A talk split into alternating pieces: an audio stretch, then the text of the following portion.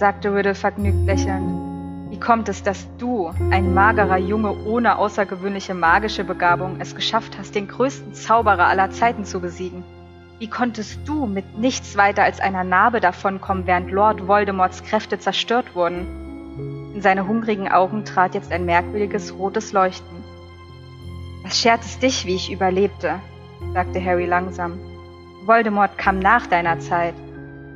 Voldemort, sagte Riddle sanft, ist meine Vergangenheit, meine Gegenwart und meine Zukunft, Harry Potter. Er zog Harrys Zauberstab aus der Tasche, schwang ihn durch die Luft und schrieb drei schimmernde Wörter. Tom Warlost Riddle. Und mit einem Schwung des Zauberstabs vertauschten die Buchstaben ihre Plätze. Ist Lord Voldemort. Siehst du? flüsterte er. Es war ein Name, den ich schon in Hogwarts gebraucht habe, natürlich nur für meine engsten Freunde. Glaubst du etwa, ich wollte für immer den Namen meines miesen Muggelvaters tragen? Ich, in dessen Adern von der Mutter her das Blut von Salazar Slytherin selbst fließt? Ich soll den Namen eines schäbigen, gemeinen Muggels behalten, der mich verließ, noch bevor ich geboren war, nur weil er herausfand, dass seine Frau eine Hexe war. Nein, Harry. Ich erfand mir einen neuen Namen. Einen Namen, von dem ich wusste, dass Zauberer aller Orten ihn eines Tages, wenn ich der größte Zaubermeister der Welt sein würde, vor Angst nicht auszusprechen, wagen würden. Harrys Gehirn schien wie gelähmt. Benommen starrte er Riddle an, den Waisenjungen, der später Harrys Eltern töten sollte und wie viele andere noch. Endlich zwang er sich zu sprechen. Das bist du nicht, sagte er leise und mit hasserfüllter Stimme. Was nicht? Queen Riddle an. Nicht der größte Zauberer der Welt, sagte Harry rasch atmend. Tut mir leid, dass ich dich enttäuschen muss, doch der größte Zauberer der Welt ist Albus Dumbledore. Das sagen alle. Selbst als du stark warst, hast du nicht gewagt, Hogwarts zu erobern. Dumbledore hat dich schon durchschaut, als du noch in der Schule warst, und er macht dir immer noch Angst, wo du dich heute auch verstecken magst. Das Lächeln war aus Riddles Gesicht gewichen, und er schaute Harry mit einem sehr hässlichen Blick an. Dumbledore ist durch mein bloßes Gedächtnis aus diesem Schloss vertrieben worden, zischte er. Er ist nicht so fern, wie du glauben möchtest, erwiderte Harry. Er sprach so dahin, um Riddle Furcht einzujagen, ohne zu glauben, dass es stimmte. Riddle öffnete den Mund, doch dann erstarrte er. Von irgendwoher kam Musik. Riddle wirbelte herum und starrte durch die leere Kammer. Die Musik wurde lauter. Es war unheimliche Musik. Sie ließ einen erschaudern, als wäre sie nicht von dieser Welt. Harrys nackten Haare sträubten sich und sein Herz fühlte sich an, als wolle es auf die doppelte Größe anschwellen. Dann, als die Musik einen so hohen Ton erreicht hatte, dass Harrys Rippen erzitterten, brachen hoch oben an der Säule neben ihm Flammen aus. Ein scharlachroter Vogel, groß wie ein Schwan, tauchte aus den Flammen auf und zwitscherte seine unheimliche Musik der gewölbten Decke entgegen. Er hatte einen golden schimmernden Schweif, lang wie der eines Faust, und leuchtend goldene Krallen, die ein zerlümmtes Bündel trugen.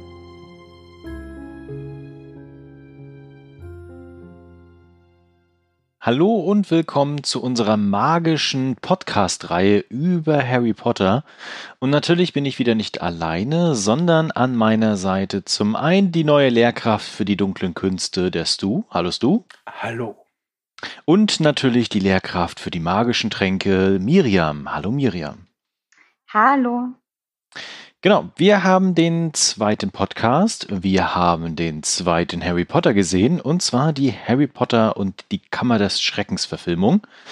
Auf Englisch äh, Harry Potter and the Chamber of Secrets. Wieder Regie geführt Chris Columbus, also das sind ja Teil 1 und Teil 2 sind ja quasi so zusammenhängend von der Regie, von der Inszenierung her und wieder Drehbuch Steve Cloves.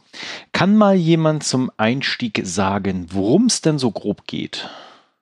Ja, es ist das zweite Jahr in Harry Potters Hogwarts-Karriere und er hat den Sommer natürlich wieder bei den Dursleys verbracht. Es gab aber eine Aufwertung seiner Wohnsituation. Im ersten Teil haust er noch unter der Treppe, jetzt hat er ein kleines Zimmer und freut sich natürlich sehr darauf, endlich wieder nach Hogwarts zu kommen.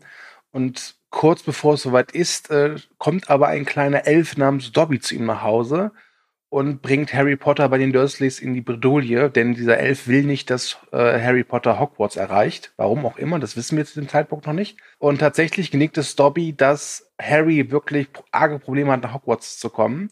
Das kann man jetzt länger ausbreiten, aber ich mach's kurz. Sie schaffen es dann doch noch, dank der Hilfe eines fliegenden Autos.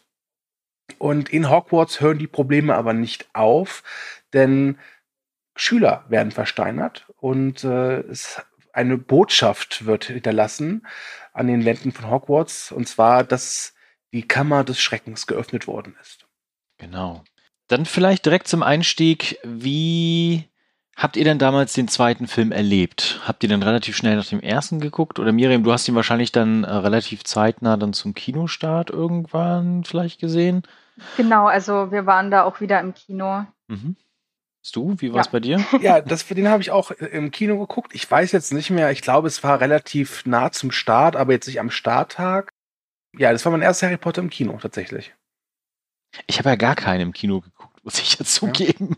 Aber wenn ich hier mal kurz reingrätsche, ne, weil wir haben ja den letzten Podcast quasi mit einer, ja, mit einem Cliffhanger verlassen. Und zwar die werte Miriam und ich haben ja schon offenbart, zu welchem Haus wir gehören. Ah ja, ja. Und du hattest Ja, den Test ja stimmt. dann gemacht und jetzt musst du uns verraten, lieber Thomas, bist du ein Gryffindor, bist du ein Ravenclaw, bist du ein Slytherin oder bist du Hufflepuff? Ich bin auf jeden Fall kein Hufflepuff. Das hatte ich ja schon angedeutet. äh, ich habe tatsächlich den Test gemacht und es kam raus, ich bin ein Gryffindor. Uh. Und meine Frau Sehr ist ein schön. Hufflepuff. Oh. Aha. Und mein Sohn ist Deswegen ein harmonieren wir Hufflepuff. so gut, Thomas. Ja, wahrscheinlich. Es war auf jeden Aber Fall sehr ja witzig. interessant. Ja. Ja, da sind wir hier fast alle vertreten. Fehlt nur noch jemand aus Slytherin. Nein, Slytherin wollen wir nicht haben. Uh, Ja, genau. Slytherin, uh. Genau, also den zweiten Teil, ich glaube, den habe ich relativ schnell nach dem ersten irgendwie zusammenhängend geguckt. Wie gesagt, ich habe ja die Harry Potter-Reihe relativ lange irgendwie umschiffen können, warum auch immer, kein Interesse da gewesen. Und äh, als ich dann den ersten gesehen hatte, das muss wahrscheinlich so ein mm, Wei- Weihnachtsmarathon gewesen sein. Wisst ihr das? Äh, Das war doch immer zu Weihnachten, war das der Fall, Ja, dass sie dann die also meisten. die laufen immer- generell ab äh, so Halloween, Oktober laufen Genau. die eigentlich schon immer im Fernsehen. Und dann kommen die immer alle relativ nacheinander und das war noch die Zeit, wo man halt Fernsehen geguckt hat. Und vor allem Ach. die ersten Harry Potter Filme hatten ihre Free-TV-Premiere sogar am ZDF. Ach, Mhm. ach dann habe ich den da bestimmt gesehen. Ja, stimmt, Da ja. klingelt was. Völlig verrückt, ha?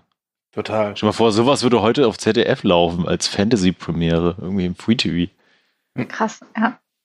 Oh Mann, ey. Genau, ähm, wir hatten auch schon, ich weiß nicht, hatten wir das im letzten Cast schon angedeutet, dass wir den zweiten, also zumindest du und ich, jetzt nicht so granatenstark finden. Miriam, du findest den zweiten aber sehr schön. Ich finde ihn sehr gut, ja. Genau, und vielleicht sollten wir einfach mal so ein bisschen schon mal einsteigen. Und ähm, weil das ist ja, also der Stil von Chris Columbus, finde ich, zieht sich da so einmal durch. Und ich meine, der Film ist ja auch relativ schnell nach dem ersten dann gedreht worden. Drei Tage später, kann das sein? Ja, also die sind alle am Set groß geworden. Das ist Ja. Wahnsinn. Ich habe auch irgendwo mal gehört, dass es wohl äh, Probleme gab bei der Promotion-Arbeit zum ersten Teil, weil sie da halt eben schon im zweiten festgesteckt haben mit den Dreharbeiten, dass es wohl da auch ein paar Probleme gegeben hat. Und da die, die meisten Da- Darsteller natürlich immer noch unter 18 waren, gibt es natürlich dann auch gewisse Regularien, die man sich halten musste. Und der zweite, also sie haben es dann auch geschafft und der zweite kam tatsächlich am 15. November in die Kinos. Ähm, das ist fast auf den, auf den Tag genau ein Jahr, ähm, nur eine Woche früher. Also das war, das war echt, glaube ich, schon eine Heidenarbeit, die da reingesteckt haben. Ja, ich habe auch ähm, gehört bzw. gelesen, dass die, also wenn ihr dann die große Halle seht oder so, wenn die ganzen Schüler an den Tischen sitzen, die haben wirklich ihre Hausaufgaben gemacht. Also es ist nicht so, dass sie irgendwie nur Blatt Papier und Stift hatten, sondern Geil. weil die ja nebenbei noch die Schule besucht haben, mussten die da ihre Hausaufgaben so am Set machen. Oh, wie ätzend, Also- ey. Authentisch. Ja, ziemlich cool, ja. Ähm, genau, also vom Stil her finde ich ihn tatsächlich wie den ersten. Also das zieht sich so durch, finde ich. Und das ist auch, ich finde es immer noch angenehm. Also die ersten beiden gelten ja auch so als schöne Kinderfilme. Und ich finde, das sind sie auch. Wobei, das würde ich nachher im Finale dann nochmal gerne besprechen, weil ich auch wieder das Finale recht düster finde.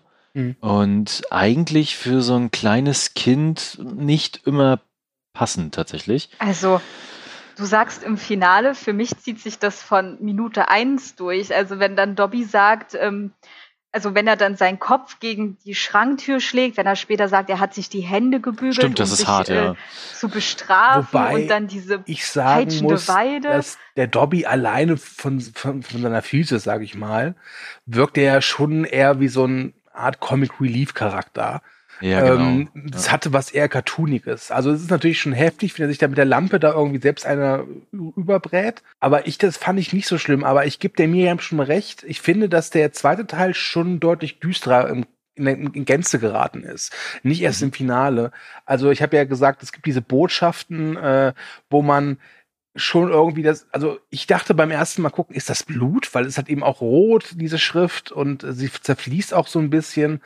Ähm, dann werden auch Leute versteinert äh, und auch, also auch die Katze Miss Norris vom Hausmeister, wo man am Anfang, wenn man sie das erste Mal da hängen sieht, auch denkt so, oh, verdammt, die haben die Katze umgebracht, was auch jetzt in den Kinderfilm nicht passt.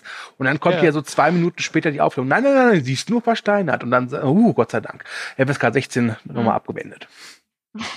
Ja, also ich muss ja sagen, ich war ja sieben, als ich den Film das erste Mal gesehen habe. Das heißt, ich war richtig in dem Kinderalter drinne. Und für mich war Dobby niemals ein Comic Relief Charakter. Ich fand den, ich mochte ihn am Anfang überhaupt nicht. Das hat, also er hat sich dann erst zu so einem liebenswerten Charakter entwickelt. Am Anfang fand ich ihn durch sein Aussehen und durch seine Handlung und wie er geredet hat sehr, sehr gruselig. Und auch später, wenn dann Harry durch die durch die Gänge von Hogwarts da schleicht und dann hörst du da im Hintergrund nur so Harry Potter, also dieses Geflüsterte, ähm, diese Stimme von Tom Riddle beziehungsweise von Voldemort, ne, wie wir jetzt schon äh, in der Stelle, die ich vorgelesen habe, gehört haben, das fand ich sehr, sehr gruselig. Auch dieses ich will nicht den Spinnen folgen, sondern lieber den Schmetterling. Das konnte ich sehr gut nachvollziehen in dem Alter und kann ich jetzt immer noch. Und ähm, ich fand ihn jetzt nicht richtig krass gruselig, aber der hatte für mich als Kind schon immer was Beklemmendes. Das war immer so. Ich meine, uh. alleine die Spinnen, ja, also da, natürlich, wenn man Angst vor Spinnen hat, ist man in dem Film verloren. Ja. Ähm, und ich glaube, alle, die Spinnenangst haben, würden nie nach Hogwarts gehen, wenn da so Riesenspinnen rumwuseln.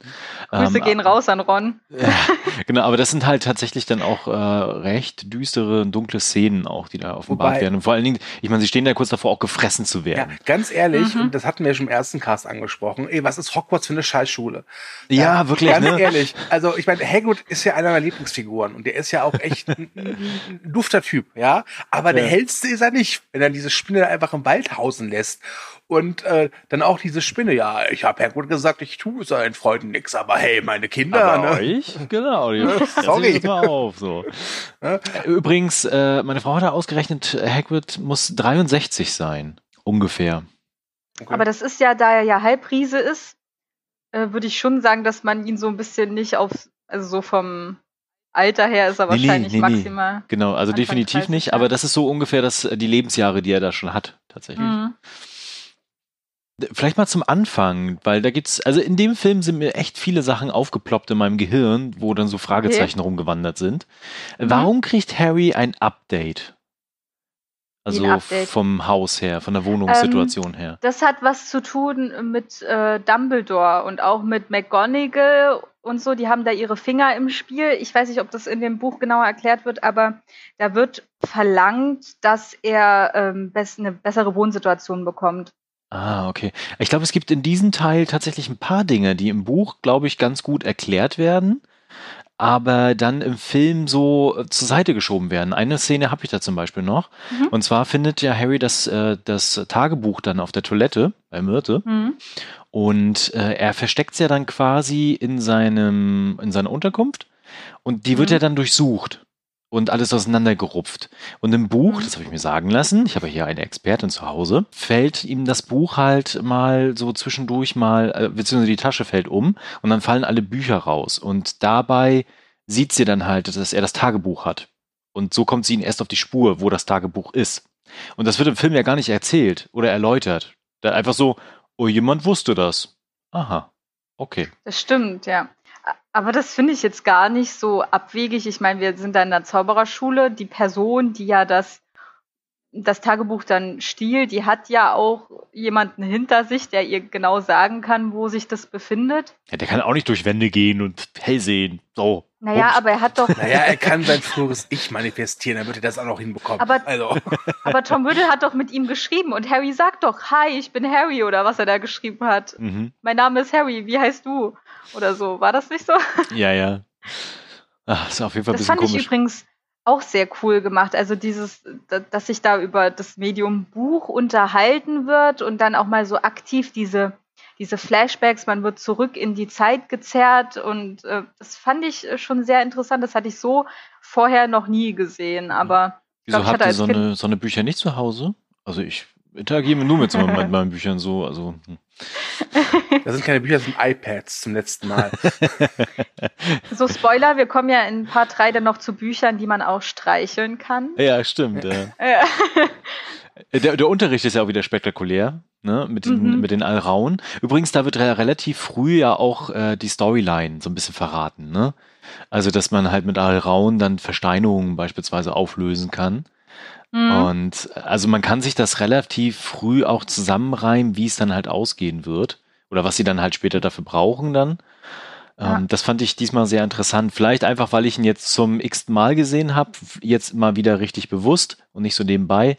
Ähm, also da ist mir das auf jeden Fall aufgefallen. Aber eine Ich Sache, find- ja, Ich finde, das wird auch ganz clever gelöst, weil ähm, Hermine sagt das ja und Hermine erzählt ja immer Genau. zu viel. Ja, das also stimmt. sie gibt ja immer zehn Infos mehr.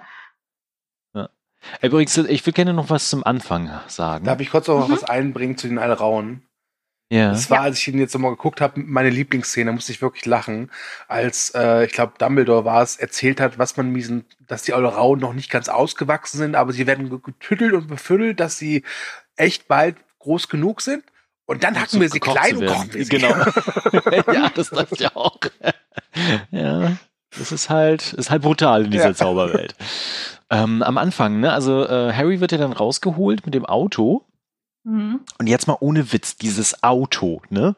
Also ich meine, ich kann ja das ja verstehen, dass man diese Muggelwelt mit der Zauberwelt zumindest da also ein bisschen verbinden möchte. Wobei ich immer noch frage, ähm, wir haben mittlerweile coole Technologien mit iPads, Internet und hast du nicht gesehen, Fernsehen. Zauberer finden das scheinbar alles irgendwie langweilig, obwohl ja coolere Sachen mittlerweile existieren. Egal. Auf jeden Fall, das mit dem Auto habe ich nicht verstanden. Also ich meine, der, der arbeitet ja im Zaubereiministerium, der Weasley, ne? Der Und- arbeitet in der Abteilung für äh, Muggel. Ich weiß nicht, wie das genau heißt, aber für Muggelgegenstände und Genau, Muggel. ne? Und da, da ist er dann irgendwie auf dieses Auto gekommen, aber hat er kein Verständnis dafür, was ein gutes Auto ist? Also da fragst du ja die falsche, aber es gibt ja Leute, die sammeln äh, 2020 immer noch Oldtimer, obwohl du jetzt die krassesten Tesla-Modelle vom Band kriegst. Ich meine, ganz ehrlich, das ist denen, glaube ich, vollkommen egal. Ähm, und es ist ja auch so, dass äh, die Rowling das als äh, das Auto genommen hat, weil sie da wohl selber mal eins hatte oder ein Freund hatte eins. Ja, mit, ne? das kann ich auch verstehen. Und, Ah, und ganz ehrlich, äh, es hat ja auch was mit der Stilistik und Atmosphäre zu tun. Und ich finde, da passt so ein Auto besser hin, als wenn sie jetzt mit dem Ferrari da rumgecruised wären, finde ich. Aber es ist halt schon Ja, kacke, mein, wenn die unsichtbar Servolenkung kaputt geht, ne? das ist wahr, das ist wahr. Ne? Aber es spielt ja auch in England, also ich glaube, das passt, wie es du gesagt hast, echt gut zu der ganzen Atmosphäre. Ich stelle mir gerade vor, wie die nächste Muggelwerbung mit diesem klingenden Auto bei Carglass. Weidenschlag. wir kennt zaubern man. ihren, genau, wir zaubern ihren Steinschlag oder Spinnschlag sofort weg. Ja. Kommen Sie einfach zu Zauberglas. Kennen Sie 24. das? Jetzt sind Ihre fliegende Auge in die peitschende Weide geflogen. Ja, ja, das kann passieren. Weidenschlag, aber mit Carglass. Okay. Ja, die peitschende Weide ist ja auch so ein Thema für sich, ne? Also ich, die ist ja eigentlich so an sich nicht aggressiv, außer man kommt ihr zu nahe, richtig? Genau. Aber eingezäunt ist sie auch nicht. Nee, weil ich glaube, dass der Prozess des Einzäunens wäre schon sehr gefährlich. Äh, Also das hat ja auch Snape gesagt, als er dann die beiden zu sich ins Büro holt, wo man dann schon denkt, so, oh weia, werden die jetzt von der Schule geschmissen. Da sagt er ja auch, diese, ähm, diese peitschende Weide steht ja schon, stand ja schon vor ihrer Geburt da. Also Mhm. die ist ja schon ziemlich alt. Deswegen darf Also sie Menschen man töten. Naja, aber das ist halt so, ste er steht unter Naturschutz. Ja, aber pass auf, man könnte ja, wie gesagt, einen Zaun rumziehen. Und der Zaun muss ja nicht direkt dran sein, sondern so, dass die Zaunbauer auch in Sicherheit wären. Ja? Also, wie gesagt, Hogwarts ist, sehen wir den Tatsachen ins Auge, Miriam, ist eigentlich eine Todesgrube. Das stimmt. Da kann ich nichts Ja. dagegen sagen. Ich, ich muss sagen, dass die Peitschende Weide für mich aber wirklich so ein, so ein Startpunkt war. Denn ich fand den Anfang wirklich schön, mit einem Ja. Pipapo, Und sobald ja. sie in Hogwarts ankommen, meine Fresse, war der Film für mich echt anstrengend. Genau, dann zieht sich's halt. Ich finde, der hat auch eine richtig krasse Laufzeit. Der geht ja fast zweieinhalb Stunden. Ja. Es gibt übrigens um, noch eine, äh, eine, eine Extended Cut, der geht 174, nee, 174 Minuten doch. Das Boah. ist. Ja, den habe ich, glaube ich, auch gesehen, ja. ja. Und, und was mir auch aufgefallen, also die Längen auf jeden Fall und der Mittelteil, außer dass mit den Spinnen und so, wo ein bisschen Action zumindest wieder drin ist, finde ich, zieht sich tatsächlich sehr. Und komischerweise hatte ich bei den anderen Filmen immer das Gefühl, dass gerade die Nebenfiguren mehr Präsenz bekommen. Ja und äh, mehr Zeit sich auch bekommen, sich zu entfalten oder so. Aber hier halt nicht.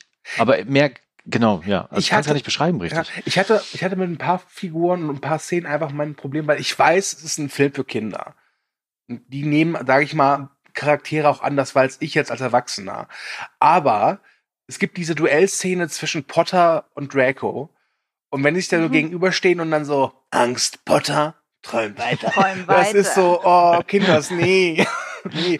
Und, und ja, die Malfoys sind halt böse, aber die sind so übertrieben böse, sinistra und, und fies, dass ich, das ist schon wirklich fast wie eine Karikatur, finde ich. Ja. Also zumindest jetzt in dem Teil. Also das erste Treffen oder das erste Erscheinen von diesem Lucius Malfoy, also Dracos Vater, ist halt wirklich so, der hätte nichts sagen müssen. Du siehst den Typen, der ist so böse. Ich finde, er spielt aber tatsächlich richtig gut in dem Film. Mhm. Und äh, gerade am Ende, da äh, nutzen sie ja auch diese alte Horrortechnik.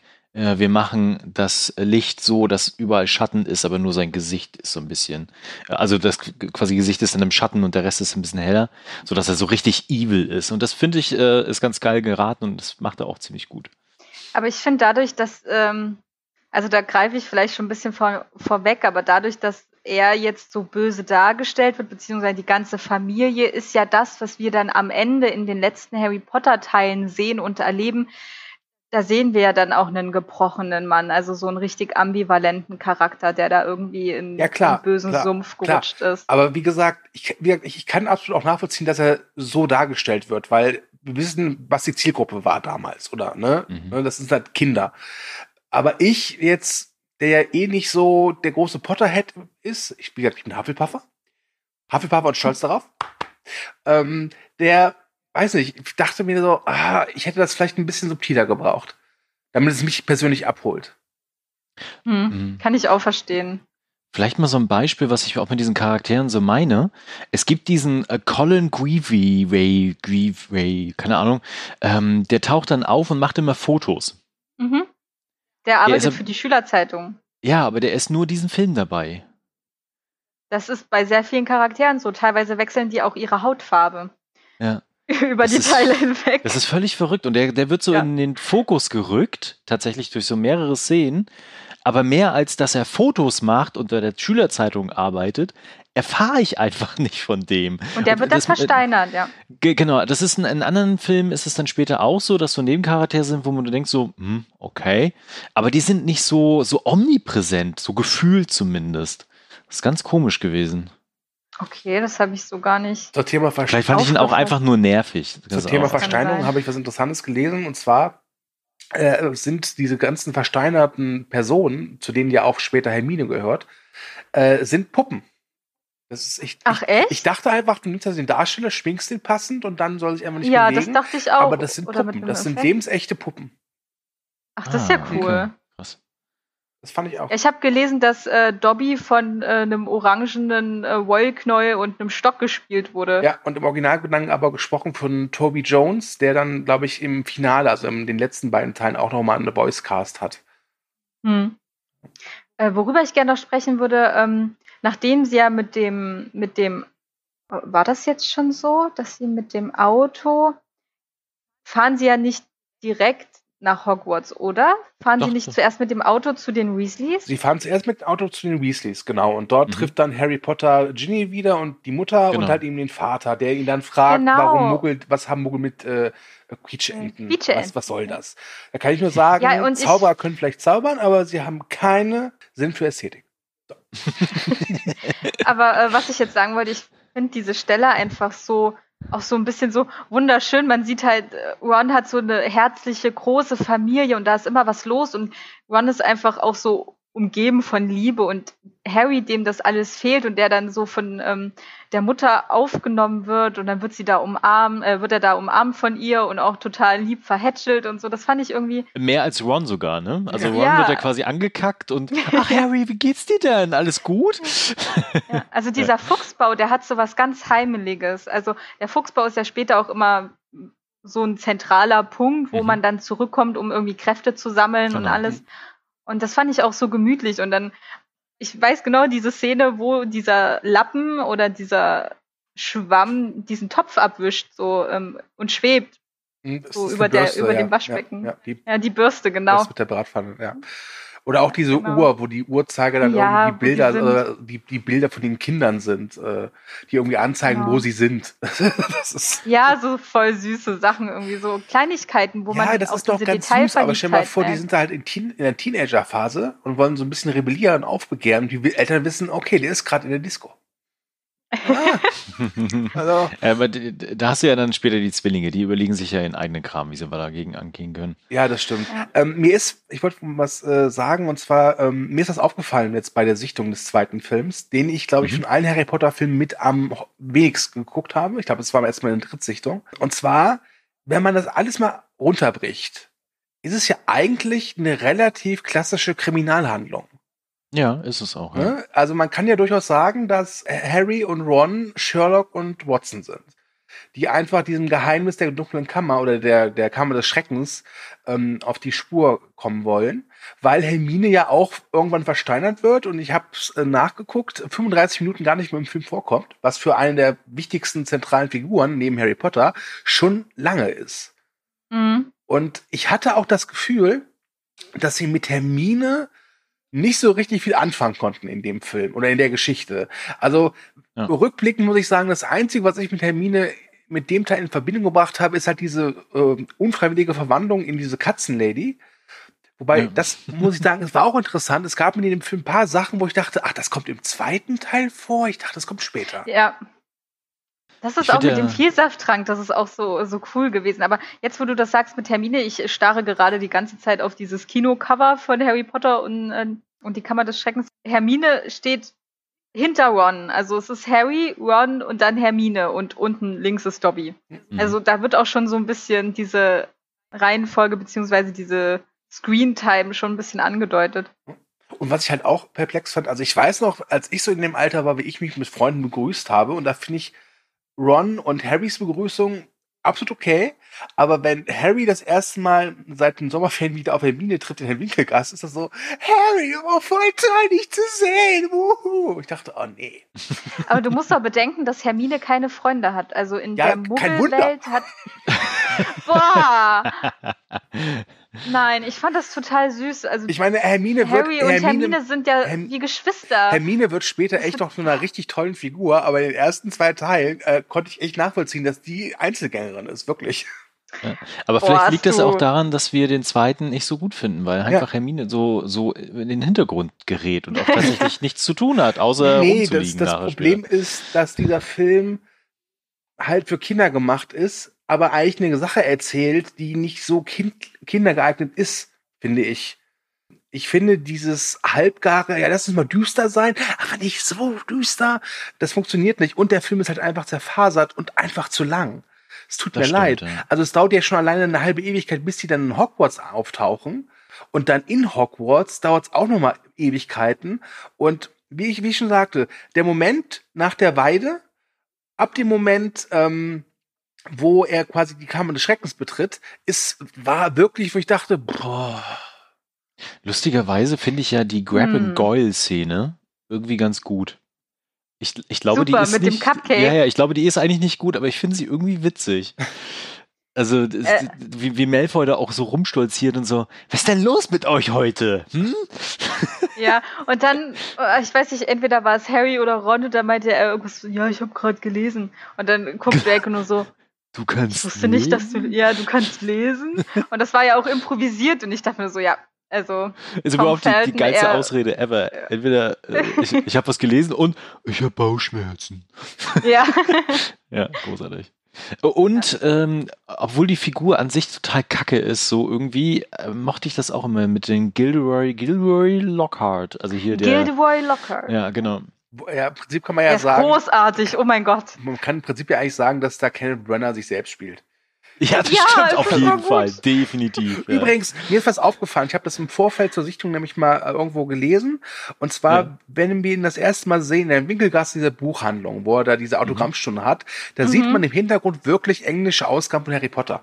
Ah, witzig. Ach, Ja. Ja, nicht so drauf achten. Ne? Und Ja, noch ein kleiner Fun-Fact: Kenneth Brenner war nicht die erste Wahl, denn ähm, Hugh Grant sollte den spielen, konnte aber leider nicht, weil er schon unterschrieben hatte für ein Chef zum Verlieben mit Sandra Bullock.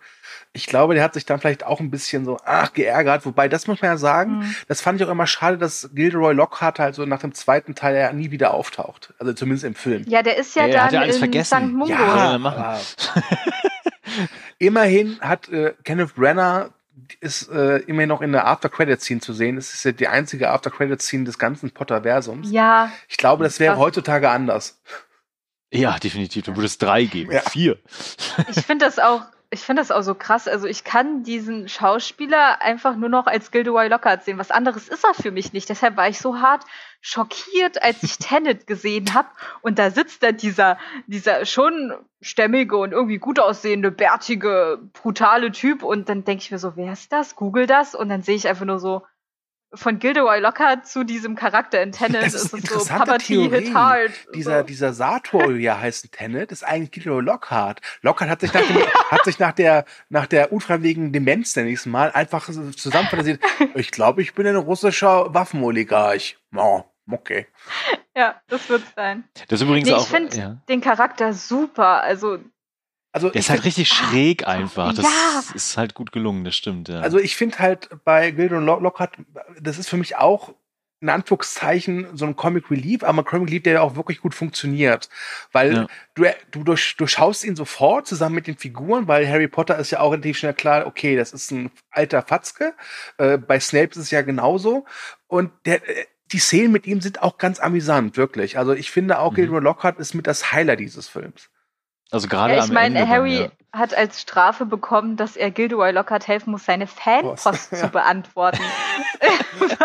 Er war vier Stunden mit mir zusammen. Ach, die Zeit vergeht so schnell, wenn man Spaß hat, nicht wahr, Harry? ja, und Harry dachte sich bestimmt, oh mein Gott, töte mich. Ganz ehrlich, in den späteren Teilen, wo er diese Strafarbeit machen muss mit Dolores Umbridge, mit diesem komischen Füller Oh mit dem Gott. Blut, ich glaube, Harry Potter hat sich gesagt, so, es ist immer noch besser, als mit Gilderoy Lockhart Po- Fanpost zu beantworten, ganz ehrlich. Auf jeden Echt? Fall. Ich hätte fast gedacht, er wünscht sich Gilderoy Lockhart zurück. Ah. Also jetzt können wir doch auch mal über diese Rolle des Lehrers für Verteidigung für die dunklen Künste sprechen. Das ist ja so ein verfluchtes Fach. In Teil 1 hat das ja der ja, Professor Quirrell, Mhm.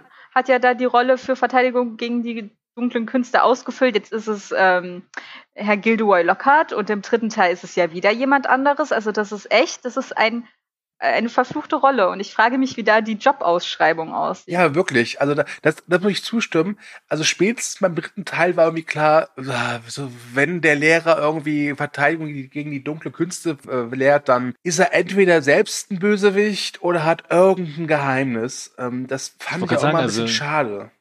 Er der ist der Nächste einfach. Genau, in der Stellenbeschreibung steht das tatsächlich auch so drin. Haben Sie dunkle Geheimnisse? Mögen Sie das Düstere? Passiert Ihnen öfter etwas Komisches? Dann sind Sie bei Hogwarts der dunklen Künste genau an der richtigen Adresse. Und die haben ganz echt, wer zum Teufel hat das Bewerbungsgespräch geführt? Ganz, ganz ehrlich. Also, ja, das habe ich mich auch gefragt. Das wisst macht doch Dumbledore, oder nicht? ja, Ich glaube und schon. Und Snape steht einfach daneben und denkt sich nur so, ich hätte gerne diesen Job, aber irgendwie kriegt Ja, er ihn ne? nicht. Und ich meine, das, alle das ist ja auch relativ schnell deutlich, dass alle wissen, dass er einfach nichts kann. Ja. Er soll ja dann auch nicht mehr zaubern und so am besten, ne? Und auch als er hier Harry heil, äh, heilen soll, ne? Oh mein Guckt Gott. ja Ha- Harry auch so von wegen, nee, nee, lieber nicht. Beim Quidditch-Spielen, ne? ja, ich, ich mach das, mal schnell. Äh, okay. ja. Ich hatte ja manchmal so ein bisschen das Gefühl, vielleicht ist Gilderoy Lockhart so das, das zukünftige Ich von Ron. Weil Ron hat ja wirklich auch Probleme, äh, in der Schule zu überzeugen und ihm, ja, Ja. er- ihm zerbricht ja auch äh, seinen Zauberstab. Übrigens, das war aber nicht seine Schuld. ja, aber der geilste rote Faden in dem Film ever. Ja, und das ist auch Mit dem das ist auch schön, weil es gibt ja dann diese Szene, wo er Schnecken spucken muss. Und Ja, genau. es, ich hab, es gibt sogar so, so Newsartikel, es gab wohl Kinos in Großbritannien, die haben zum Film so Kotztüten ausgegeben, weil es wirklich Kinder gab, die sich unter- übergeben haben. Das war schon echt eklig. Ja, das war wirklich eklig, ja. Stell dir mal vor, du hast so Nacktschnecken im Mund, so. boah. Aber da ähm, kommen wir jetzt eigentlich mal zu einer ernsteren Stelle. Ich glaube, das hatten wir schon im ersten Teil angesprochen. Dieses Wort, was da Hermine von Draco ähm, entgegengeworfen wird, dieses Schlammblut. Mhm. Und ich finde, ähm, das ist auch ganz schön für Kinder gelöst, wenn sie dann ähm, später bei Hagrid in der Hütte sind und dann Hermine das erzählt. Sie hat Tränen in den Augen. Man merkt, es ist wirklich auch eine schlimme Sache, auch als Hagrid dann so die Luft, äh, ähm, wie, wie nennt man das? Dass er so, so nach Luft schnappt, als er das Wort hört, weil das ja so ein schlimmes Wort ist, dass man einfach nicht sagt. Und dann wird das so ein bisschen auch schon erklärt, dieses Machtgefälle, was in der Zaubererwelt existiert, mit den Reinblütern, den Schlammblütern, den Muggelstämmigen. Mhm.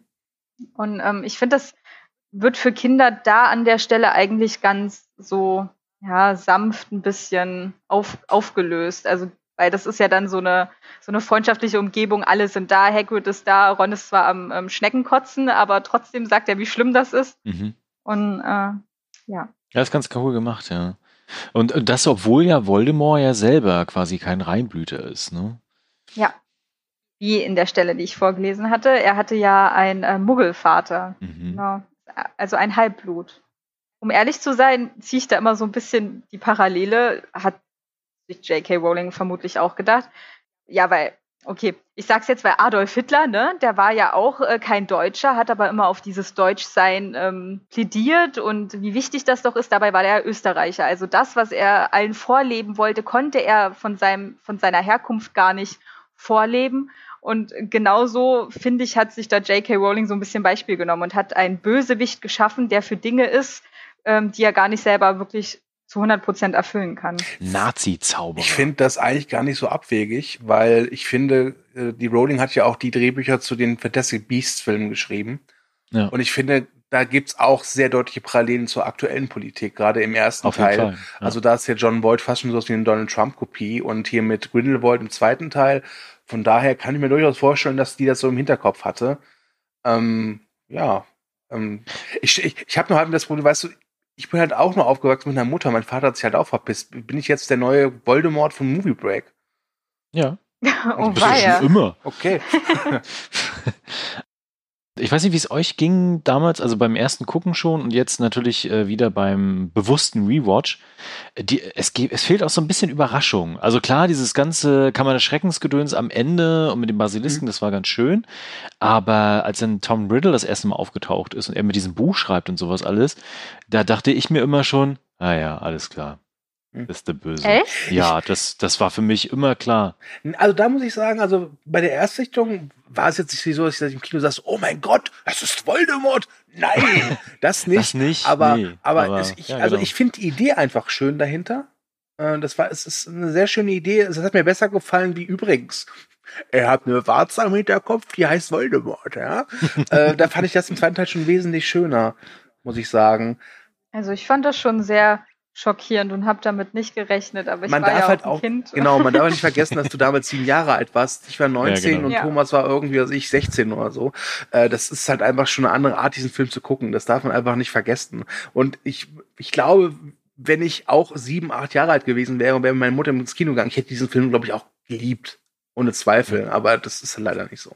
Aber jetzt nochmal auf das FSK zu sprechen zu kommen. Oh ja, ne? bitte. Also, wie gesagt, diese ganze Szenerie mit den Spinnen auch, ne, die finde ich ja durchaus na, Hm? interessant.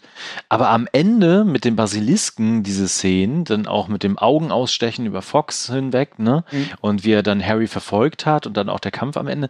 Aber vor allen Dingen das blutige Buch. Ich will gar nicht wissen, wie viele Kinder das Albträume beschert hat. Naja, Aber es ist Tinte. da muss es ist gar kein Blut. Ja, Ah, ja. aber ich bin mir da nicht so sicher. Das ist, das ist ähnlich so wie, wie Stanley Kubrick, der als Teaser zu Shining nur zeigen wollte in den Kinos, wie der Aufzug auf, geht und das Blut kommt raus und die MPA mhm. meinte so, können wir nicht bringen und er meinte so, es ist einfach nur Rostwasser. So, okay. Wahrscheinlich haben sie es genauso hier gemacht. Aber ich habe ihn ja jetzt das erste Mal in der FSK 12 Fassung gesehen, denn der Film kam ja nur geschnitten in deutschen Kinos. Ich glaube, geschnitten um knapp zwei Minuten, damit er eine FSK 6 Freigabe erhalten hat. Und der zweite Harry Potter war ja mit dafür der Grund, warum die FSK eine neue Re Regelung eingebracht hat, dass man Filme ab 12, dass da auch Kinder ab sechs Jahren reingehen dürfen, wenn ein Erziehungsberechtigter mit dabei ist. Genau. Und ich finde, die FSK 12 Freigabe ist gerechtfertigt. Denn, wie ich schon sage, also ich finde halt das mit den Augen ausstechen, finde ich auch schon hart für einen FSK 6 Film.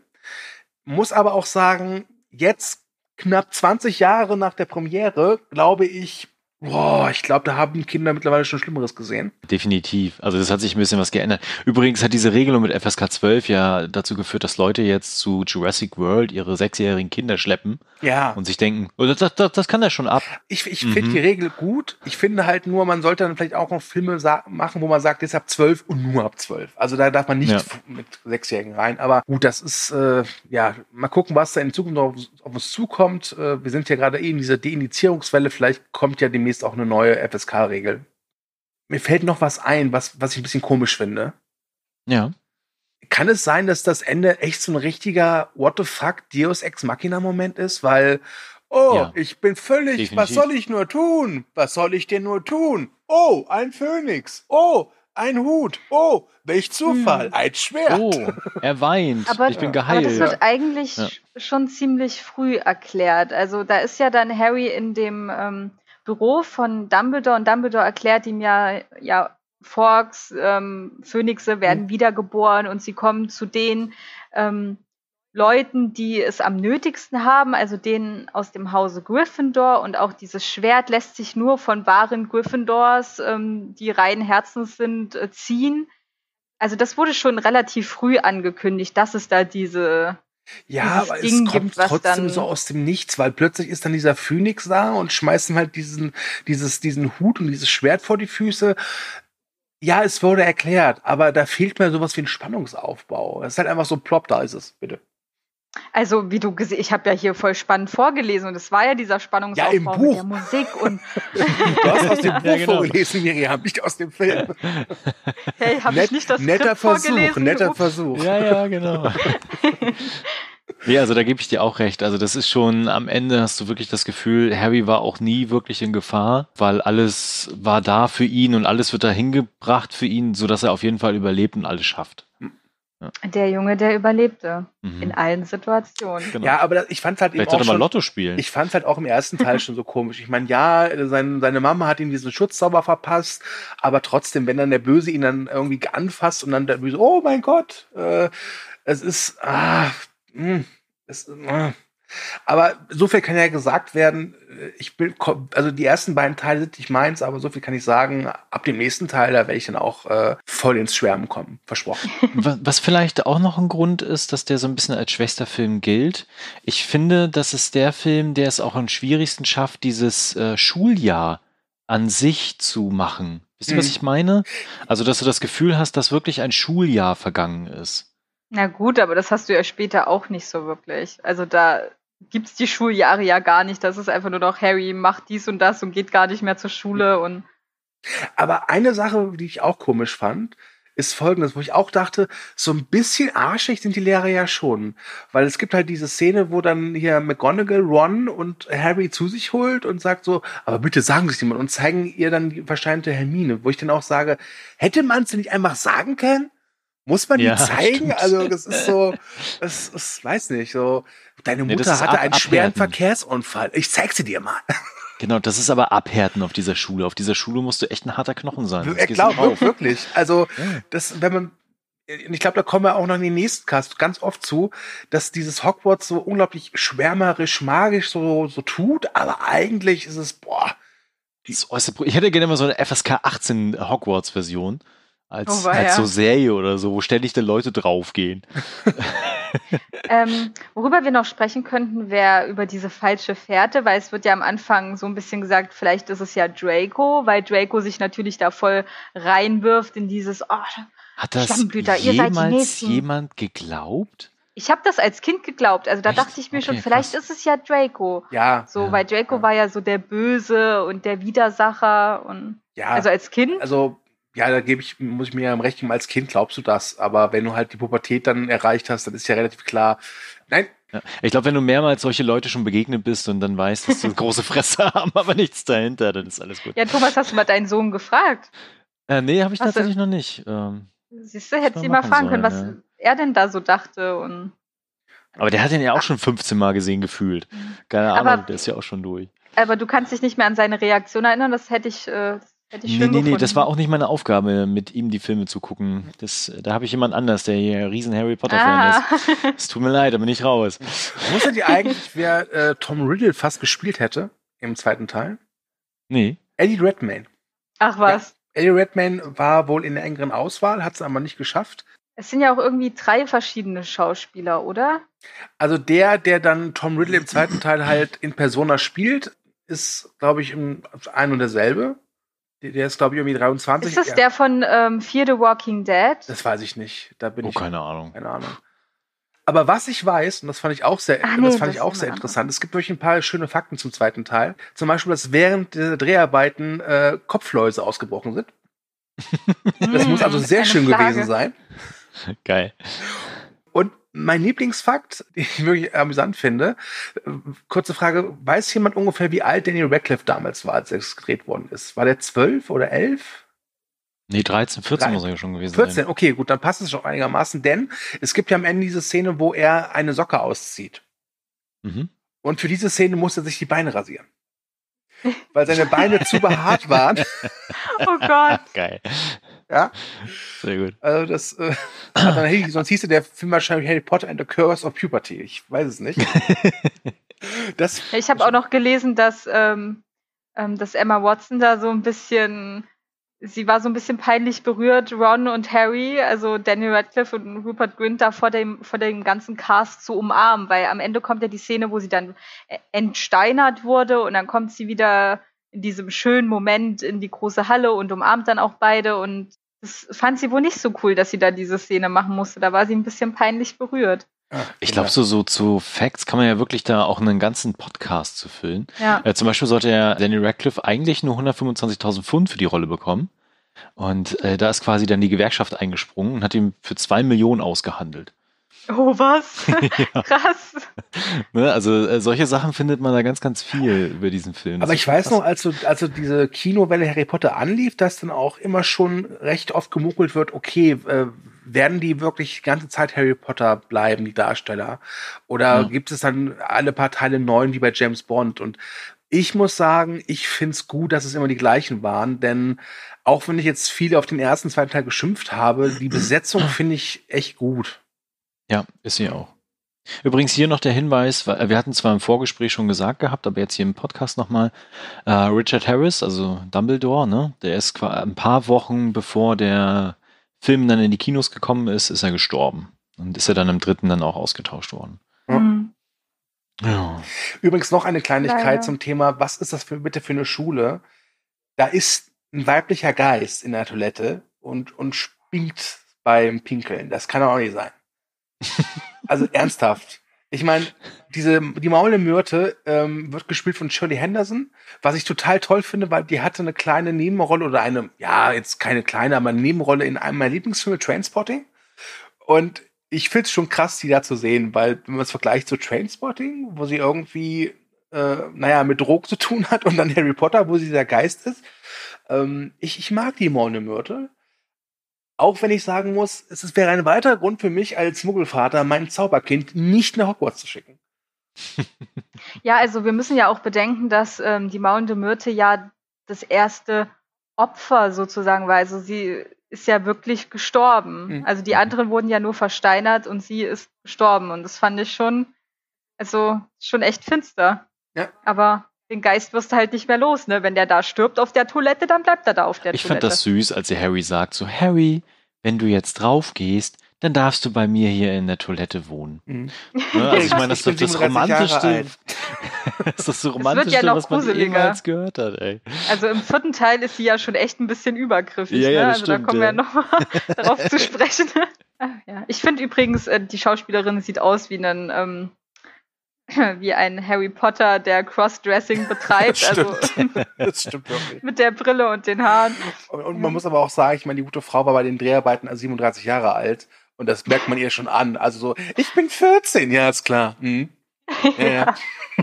Vielleicht ein Punkt noch, den ich gerne ansprechen würde. Dobby. Du hattest ja über Dobby schon gesagt, du fandest den nicht so gut oder beziehungsweise. Ich habe mit Dobby sogar noch ein anderes Problem, aber das, das, das werden wir wahrscheinlich wirklich erst im Finale dann werde ich das erst sagen. Aber und ich, ich, glaube, dafür muss man tatsächlich dann die Bücher kennen und mehr Hintergrundwissen haben, mhm. weil am Ende kommt ja dann raus, dass Dobby auch so mega krass stark ist. Also er hatte auch einfach super viele Fähigkeiten und äh, kann ja auch gegen Lucius dann bestehen und hilft mhm. ja Harry dann auch, nachdem er die Socke bekommen hat. Und das, da habe ich mich dann immer gefragt, so warum eigentlich? Und was ist mit diesen, mit den, mit den Hauselfen? Was hat das mit denen auf sich? Und es gibt ja tatsächlich auch in Hogwarts, so habe ich mir sagen lassen, ja auch welche, äh, die ja quasi dann nur für Hogwarts arbeiten, so einem sklavenähnlichen Verhältnis. Ja, super Schule, ganz ja. toll. Genau, also das wird halt alles nicht so thematisiert. Das weiß man, wenn man die Bücher dann kennt. Und deswegen ist diese Figur von Dobby jetzt in dem Film noch so, wow, okay, krass, was, was, äh, da fehlt mir was. Wisst ihr, was ich meine? Ja, also dieses, ähm, dieses Sklavenverhältnis, auch dass ja dieses, dass dieses Sklavenverhältnis die Magie von den, ähm, von den Hauselfen ja so ein bisschen limitiert, weil sie die ja auch nicht gegen ihre Meister einsetzen genau. dürfen. Das kommt wirklich nicht so, nicht so gut rüber, das stimmt. Schon sehr. Aber du, du wolltest noch, du hattest noch ein, ach nee, das wolltest du später besprechen. Ja, weil, also ich könnte jetzt sagen, was, also, das kann ich ja schon mal anteasern. Dobby ist im zweiten Teil unglaublich wichtig und wird dann aber komplett fallen gelassen in, in der Filmreihe und kommt mhm. dann am Schluss halt wieder. Also, aber da reden wir, also rede ich dann wahrscheinlich dann wirklich beim, beim letzten Cast drüber. Ja, Dobby ist jetzt ein freier Elf. Du kannst nicht erwarten, dass er jetzt die ganze Zeit bei jedem Film dabei ist. Ja, das war so. Du wissen, was er, was er macht. Vielleicht sitzt er irgendwo auf Hawaii am Strand. Übrigens, Fun Fact: ähm, Man kann Adventskalender mit äh, Socken kaufen von Harry Potter, 24 Stück. Also, falls ihr irgendwie Miriam, Sklaven habt, die ihr befreien wollt. Man kann alles von Harry Potter kaufen. Alles. Das ist wie bei Star Wars. Ja, aber kein Socken-Adventskalender. Aber ich stelle mir gerade vor, ich äh, reise nach Somalia oder nimm ein Land der Welt, wo es noch Sklaverei gibt ja. und gehe dann hin zu so einem Typen und schenke ihm erstmal eine Socke. und er so, ich bin frei. frei. wow. Gut, äh, habt ihr noch was? Vielleicht können wir noch mal drüber reden, was habt ihr denn für eine Bewertung gegeben? Ich weiß, ihr mögt die, also den Film jetzt nicht besonders. Ich habe dem Film acht Punkte gegeben, ähm, auch Nostalgiebonus, aber ich finde ihn echt gut. Also ich muss ganz klar sagen, sorry, aber das ist für mich nur eine vier. Dafür ist er wirklich im Mittelteil und der Mittelteil ist lang. Fand ich den langweilig, zerfasert und teilweise auch nicht gut erzählt. Ich habe gerade mal geguckt, ich habe ihn auf Movie Break eine 6,5 gegeben, würde aber jetzt eher zu einer 6 tendieren. Okay. Ja. Also mich ist hier wieder der Boomer, Teil. Ja, natürlich. Na, bist du jetzt eine ganze Podcast-Reihe bist du der Boomer. So im dritten Teil, na, da werde ich mich auf der anderen Seite zeigen. Da werde da werd ich nämlich der sein, der, der hier die größten Töne spuckt und Punkte raushaut noch und Löcher. Ja, so. Mhm. Das glaube ich, ich nicht. Den habe ich nämlich acht Punkte gegeben. ähm, was ich noch äh, interessant finde, da haben wir noch gar nicht drüber gesprochen. Also der Teil entblößt ja auch so ein bisschen, dass Harry äh, von Voldemort einige Sachen angenommen hat. Also dass er zum Beispiel Parsel sprechen konnte, wurde ja im ersten Teil schon mal so ein bisschen angesprochen, als er da mit dieser Boa Constrictor spricht, die da ähm, den Dudley erschreckt. Aber im zweiten Teil wird es ja noch mal deutlicher und da wird ihm dann auch gesagt, du, es ist nicht normal, dass Zauberer mit Schlangen reden können und eigentlich kann das nur Salazar Slytherin und seine Blutlinie. Und ähm, das finde ich auch ganz interessant, dass wir hier mal ein paar mehr Infos bekommen, auch wenn ich gerade nicht weiß, ob im zweiten Teil aufgelöst wird, warum Harry das kann. Nee, noch, lang, noch lange nicht. Noch lange nicht? Nein. Wenn man so okay, will, ist sorry, Harry Potter der Vincent Raven der Schlange. nee, ich würde sagen, Gut. wir sind fertig für diesen okay. Teil. Dann, äh, ich habe keinen passenden Zauberspruch zum Beenden parat. Deswegen sage ich jetzt einfach Zauberei vorbei, haha. Ähm, genau, ich mache jetzt einfach mal die Abschlussworte, wenn ihr nichts mehr habt. Äh, vielen Dank fürs Zuhören. Schreibt gerne in die Kommentare, was ihr vom zweiten Harry Potter Film haltet und denkt, was ihr von uns haltet und denkt, würde uns natürlich Bloß auch brennend interessieren. Nein, nein, gar nicht. und äh, ansonsten freut euch schon auf den nächsten Teil. Wir werden ja alle Filme besprechen. Ich freue mich zumindest auf jeden Fall schon drauf, weil jetzt ein paar Filme kommen, die ich auch sehr mag und sehr schätze. Da habe ich schon Bock drauf. Ansonsten äh, liked uns, teilt uns und verbreitet die Kunde. Und ich sage schon mal Tschüss. Ja, der Podcast hat mit Miriam begonnen, deswegen wird er auch mit Miriam enden. Deswegen dränge ich mich jetzt vor, sage auch vielen Dank fürs Zuhören. Denkt dran, ihr könnt uns bei Instagram, Twitter und Facebook finden und da teilen, liken, kommentieren. Und ja, Tschüss und Miriam, die letzten Worte gönnen dir. Ja, danke fürs Zuhören, auch dass ihr ähm, ja so fleißig dabei seid und mit uns gemeinsam nochmal durch die Harry Potter Welt reist. Und ich hoffe, ihr werdet auch bei den nächsten Episoden viel Spaß haben. Und ähm, bis dahin haltet eure Zauberhüte fest und es geht weiter. Bis dann.